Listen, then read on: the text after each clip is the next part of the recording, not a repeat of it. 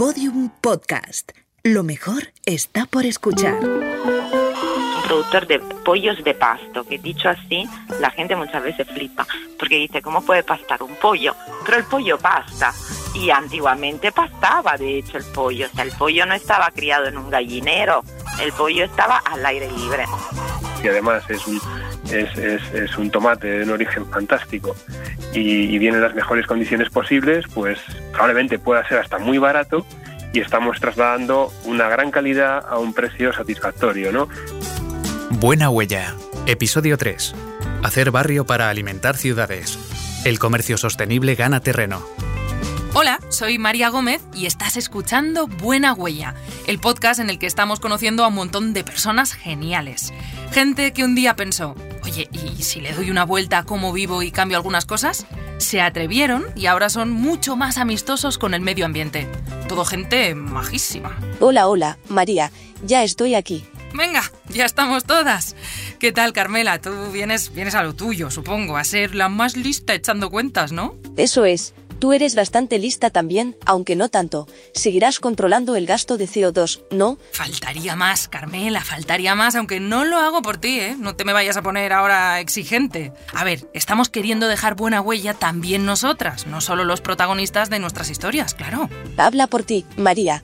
Yo solo soy una IA, no tengo conciencia de ningún tipo, pero no hace falta tener toda mi información para saber que la Tierra necesita que los humanos seáis más sostenibles. Justo eso es lo que hacen los protagonistas de Buena Huella. Y lo hacen además recuperando algunas prácticas del pasado. Así que vamos allá, que hoy tenemos que hablar de comercio justo y sostenible, de productos frescos y hasta de pollos que pastan. Sí, sí, que, que pastan como las vacas. Los orígenes míos también eran un poco estos, o sea, mi abuelo era agricultor y también tenía una pequeña ganadería, entonces, bueno, yo tengo esos recuerdos desde la infancia de comer pues lo que era de, del huerto de mi abuelo, ¿no? Eh, entonces yo creo que venía un poco de ahí. Llega un momento en la vida, por lo menos en la mía, que necesitaba esto, volver, bueno, a estos recuerdos, porque me parecía también una vida mucho más genuina de la que tenemos ahora. Quien habla es Daniela Candeloro, una mujer que decidió viajar desde Ortona, su pueblo natal en la costa italiana del Adriático, hasta Madrid hace 20 años. En la ciudad se dio cuenta de que a veces se nos olvida comer bien. Sí, entre las prisas y la cantidad de productos procesados y preparados que tenemos disponibles en el súper, dejamos un poco de lado la alimentación más saludable. También la más sostenible, claro. Daniela pensó en su pasado en el pueblo, en los animales que criaba con su abuelo y en los vegetales que cultivaba, y decidió que tenía que traer algo de eso a la ciudad. Con esa idea muy presente, decidió formar parte de La Colmena que dice sí, un proyecto que persigue que los consumidores compren productos locales y de calidad directamente a los productores. Sus objetivos, el comercio justo y local, la biodiversidad y lo comunitario. Quería dar un cambio un poco a mi vida y volver a los orígenes, ¿no? Un poco a, a lo que teníamos antes, ese contacto más cercano con los productores locales, incluso con la tierra y salirme un poco fuera de, del consumismo al que estamos eh, al que estamos acostumbrados y abrí mi primera colmena en Chamberí. Los consumidores pueden buscar las colmenas eh, a través de la página web de la, de la colmena que dice sí.es, pueden buscar la colmena que esté cerca en su barrio, se tienen que inscribir a esa colmena y toda la semana pueden hacer sus pedidos. No hay obligación de comprar todas las semanas ni hay pedido mínimo, se compra lo que se necesita y luego un día a la semana, el día de la distribución de esa colmena, se acercan al espacio a recoger sus pedidos. Poco a poco, Daniela se fue dando cuenta de que ese homenaje que quiso hacer a su abuelo para acercar a las personas de su entorno una alimentación más justa y beneficiosa estaba dando resultado. Se encontró con que esa vuelta a las raíces es un punto de partida muy parecido al de los productores con los que trabaja. Cuando los productores me hablan de bueno de cómo crían a sus animales los ganaderos digo eh, que mi abuelo hacía lo mismo el bienestar animal mi abuelo me decía que está bien comer carne cuando no se abusa de no se abusa de ello y cuando además el animal vive feliz. Eso es primordial o sea que mucho antes de que estuviéramos súper sensibilizados con el bienestar animal, ya había quien practicaba la ganadería teniendo muy en cuenta que las especies no sufrieran hasta los pollos antiguamente vivían más libres que ahora. Por eso Daniela quiere que no se pierdan esas prácticas y cuenta con productores que también saben cómo hacer las cosas bien. Con los medios y el conocimiento de ahora, pero con las maneras de antes. Y los pollos tan contentos. Pero antaño era así realmente, siempre lo hablamos. Hay un productor, de hecho, que en la colmena, que es Poultry, que es, un es una ganadería, bueno, es un productor de pollos de pasto, que dicho así, la gente muchas veces flipa, porque dice, ¿cómo puede pastar un pollo? Pero el pollo pasta. Y antiguamente pastaba, de hecho, el pollo. O sea, el pollo no estaba criado en un gallinero, el pollo estaba al aire libre. Entonces lo que hacen ellos es usar como gallineros portátiles para mover los pollos de una parcela de campo a otra y generar como un equilibrio en el ecosistema, ¿no? El pollo pica en ese campo, come en ese campo, cuando ya ha comido y arrasado con todo, lo llevan a otro campo y el campo anterior se regenera. Hay algo muy bonito que se genera con estas colmenas y son las relaciones personales. Claro, esta iniciativa no solo busca crear comercio justo con productos de calidad, también hacer comunidad, tejer redes y crear lazos humanos. Vaya, que la relación entre todas estas personas no sea como lo son muchas relaciones ahora, que a veces parece que vayamos en automático. Hay que parar un poco. ¿No creéis darle más valor a la gente con la que nos cruzamos a diario en el barrio o a nuestros compis de trabajo? Si es que al final, si no nos cuidamos entre nosotros, ¿qué nos queda? En las dos colmenas al final hemos conseguido crear una comunidad con, uh, con los consumidores. Compartimos momentos realmente. O sea, creamos eso, creamos barrio. Hacemos barrio incluso con negocios cercanos. Yo el otro día me fui a llevar la merienda a un espacio que ha abierto hace poco que hacen talleres de, de pintura, de acuarela y mm, porque se crean esas sinergias también y esas relaciones que creo que son fundamentales, sobre todo en una gran ciudad como Madrid. La relación más personal no se da solo con los consumidores. Daniela también ha hecho amistad con los productores. ¿Y qué se hace con los amigos? Pues irse de cañas. Y el trato con el productor es lo mismo, o sea, al final es un trato profesional evidentemente, pero entra una parte tan humana que luego, bueno, se convierten casi en, bueno, son amigos, algunos de hecho son amigos y hablamos mucho más allá de la gestión de la colmena. Y con ellos también tengo un contacto muy em, frecuente, incluso para conocer sus proyectos, porque me parece súper importante luego poder explicarlos a los consumidores. Y luego con los productores, claro, yo también quedo a tomar cañas con ellos, sí, que es inevitable. María, una duda. Ay, que me había olvidado de ti, Carmela. Oye, eh, dime una cosa, ¿vas a ser así siempre? ¿Vas a aparecer aunque no te llame? Sí, es lo que hay. Dime una cosa y sé sincera conmigo, que ya somos íntimas. ¿Habéis mandado muchos emails trabajando en este podcast? Eh, alguno que otro, claro, pero ya me dijiste que generan huella de carbono. Así que he sido cuidadosa, que lo sepas, por si venías a juzgar que ya nos vamos conociendo. Menos mal, porque la huella de dióxido de carbono de un correo electrónico es de 4 gramos. Pues hemos procurado mandar solo los necesarios. Bien hecho. Al editar mandar email solo para dar las gracias o decir de acuerdo o luego hablamos, habéis ahorrado alrededor de 40 gramos de dióxido de carbono. Menos amables, pero más responsables. Ya sabéis que en Buena Huella nos encantan las historias de reinvención. Y de reinventarse sabe bastante Javier Díez CEO de Foodmoon 360. Puso en marcha este proyecto de distribución alimenticia allá por 2019 y claro, pronto se encontró con la llegada de la pandemia. ¿Qué hicieron entonces Javier y su equipo? Repensaron la idea sobre la marcha y supieron ver dónde estaba su nueva oportunidad.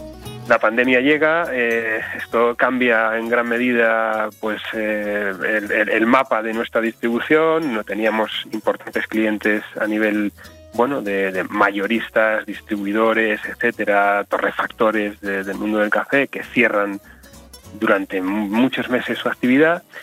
Y sin embargo pues se nos abre una oportunidad de negocio eh, que es el, mercado o, la demanda de particulares.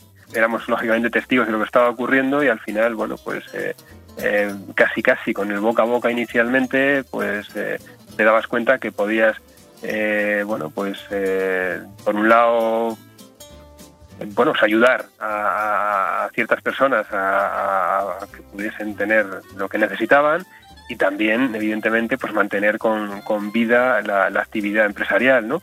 Igual que con las colmenas de Daniela, en Food Moon 360 es fundamental la proximidad, lo local.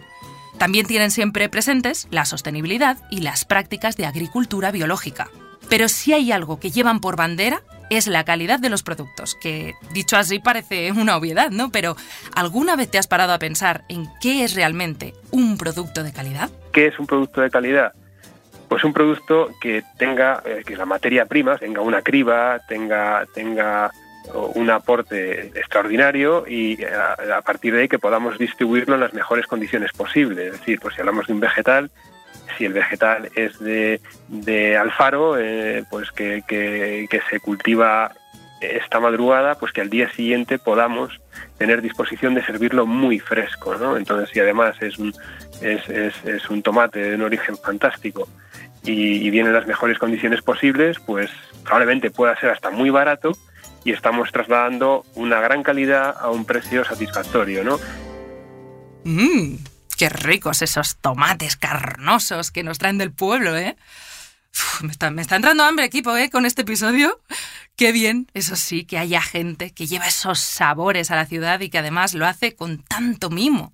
En el caso de Javier, desde Food Moon 360, el nivel de especialización es muy, pero que muy top. Por eso se considera una consultora alimenticia.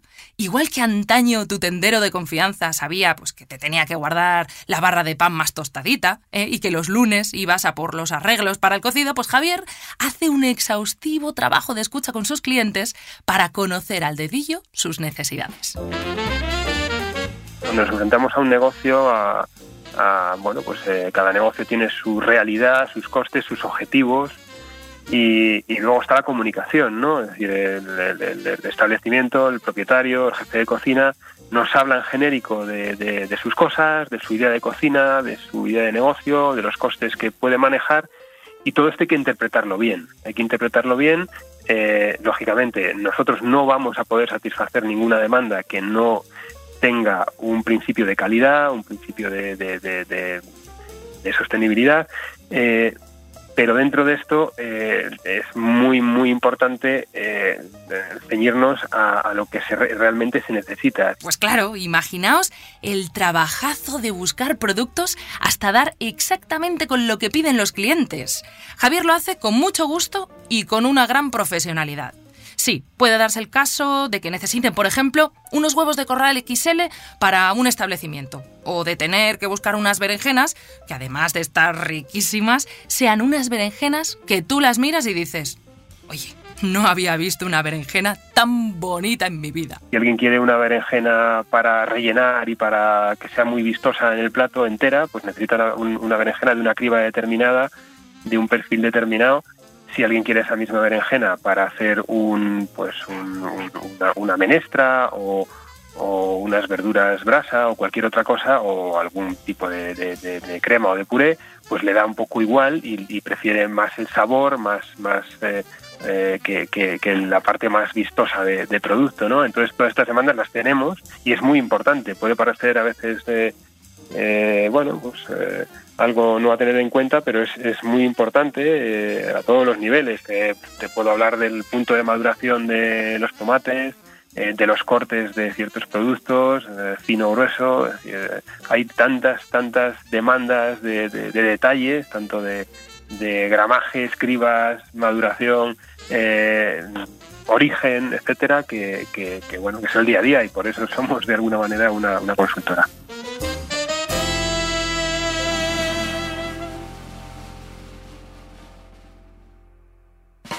¿Cuál es tu comida favorita? Pero bueno, Carmela, ¿quién lo diría? Tú preguntándome por, por mis gustos personales, y es que estás a un paso de ser humana, ¿eh? Bueno, a ver, mi comida favorita, mira, a mí me chifla la tortilla de patatas. ¿Sabías que la paella es la comida favorita de los españoles? Tengo esa información en mi base de datos. También que no lleva chorizo. Pues no me extraña nada, la verdad.